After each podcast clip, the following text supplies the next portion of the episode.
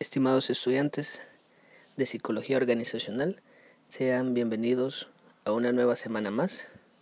Esperando que se encuentren muy bien, pues nos encontramos ya desarrollando nuestra última clase de la unidad 2.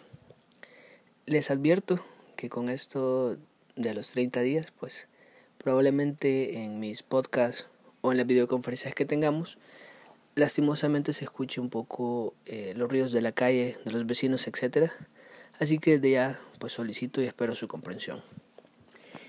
Comenzando a estudiar lo de esta semana, nos damos cuenta que se ha alojado un material que complementa el enfoque por competencias que fue mostrado en términos generales la semana anterior. Uno de los aspectos importantes de la competencia es que se compone de tres elementos fundamentales. ¿Qué es lo que la persona conoce? Es decir, todo aquello que se ha dado en la formación, las universidades, bachillerato, etc., donde se adquiere una cantidad de conocimiento teórico determinada que me permite comprender el funcionamiento de algunas cosas.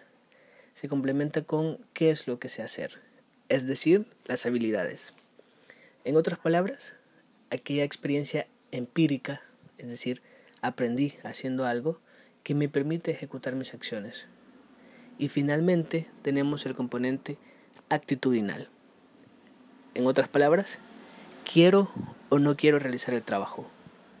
Bien, para que haya competencia es necesario que esos tres elementos interactúen entre sí.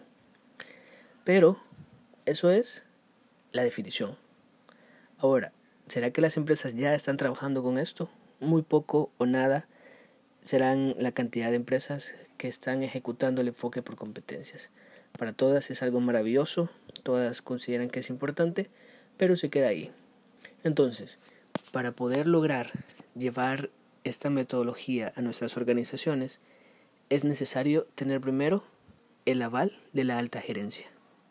Es decir, vender la idea de cómo va a ser posible que un enfoque por competencias permita llegar a cumplir esa misión y visión que tiene la organización permita alcanzar los objetivos estratégicos de la institución. Bueno, eso quiere decir que quienes van a ayudar mucho a forjar el enfoque por competencias van a ser los gerentes, los directivos. ¿Por qué razón? Pues son ellos quienes están empapados de cómo funciona el mercado de nuestra empresa, cuáles son las acciones que se realizan. En otras palabras, aunque no son ellos los que van a definir qué competencias son necesarias, si son ellos que me van a dar la pauta para llegar a comprenderlo.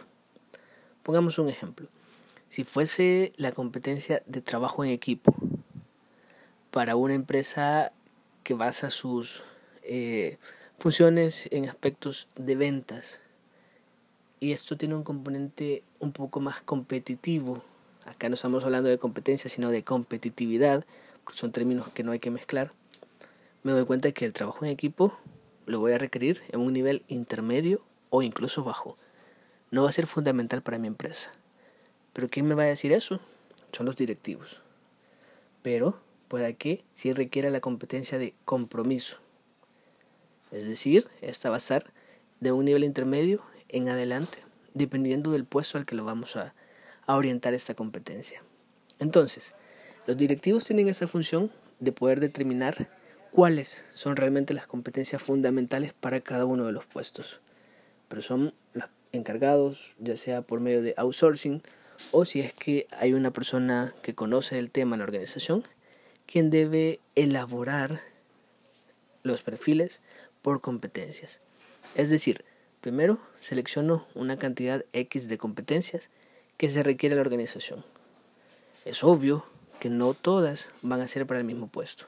En caso contrario, jamás voy a poder contratar a alguien.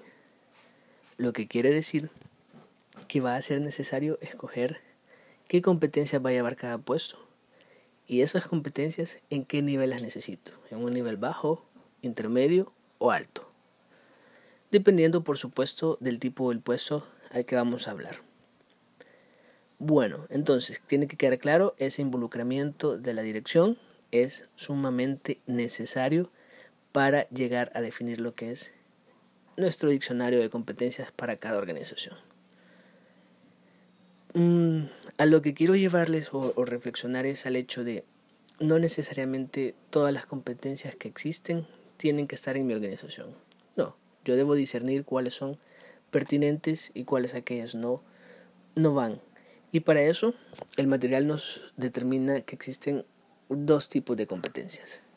Las cardinales, que son aquellas competencias genéricas que se pueden encontrar en toda la organización. Y también tenemos las competencias específicas, que son elementos bien detallados que no cualquier persona la va a haber desarrollado. Entonces, a lo que vamos a llegar con esto es que las específicas se utilizarán más en el área gerencial o en algunos puestos que van a ser eh, sumamente específicos o especializados.